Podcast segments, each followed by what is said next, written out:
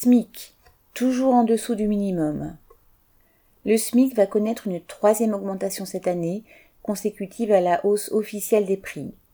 Le 1er août, le salaire net minimum passera de 1302,64 euros à 1329,06 euros, soit une hausse de 2%.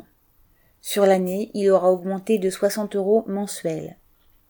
Le gouvernement se réfère à la hausse officielle des prix de 5,8% pour prétendre que la hausse du SMIC la compense mais ces chiffres officiels sont loin de la hausse réelle des prix, particulièrement élevés pour le carburant et l'alimentation. Le gouvernement n'accordera aucun coup de pouce supplémentaire, façon de conforter la politique générale du patronat, de refus d'augmenter les salaires.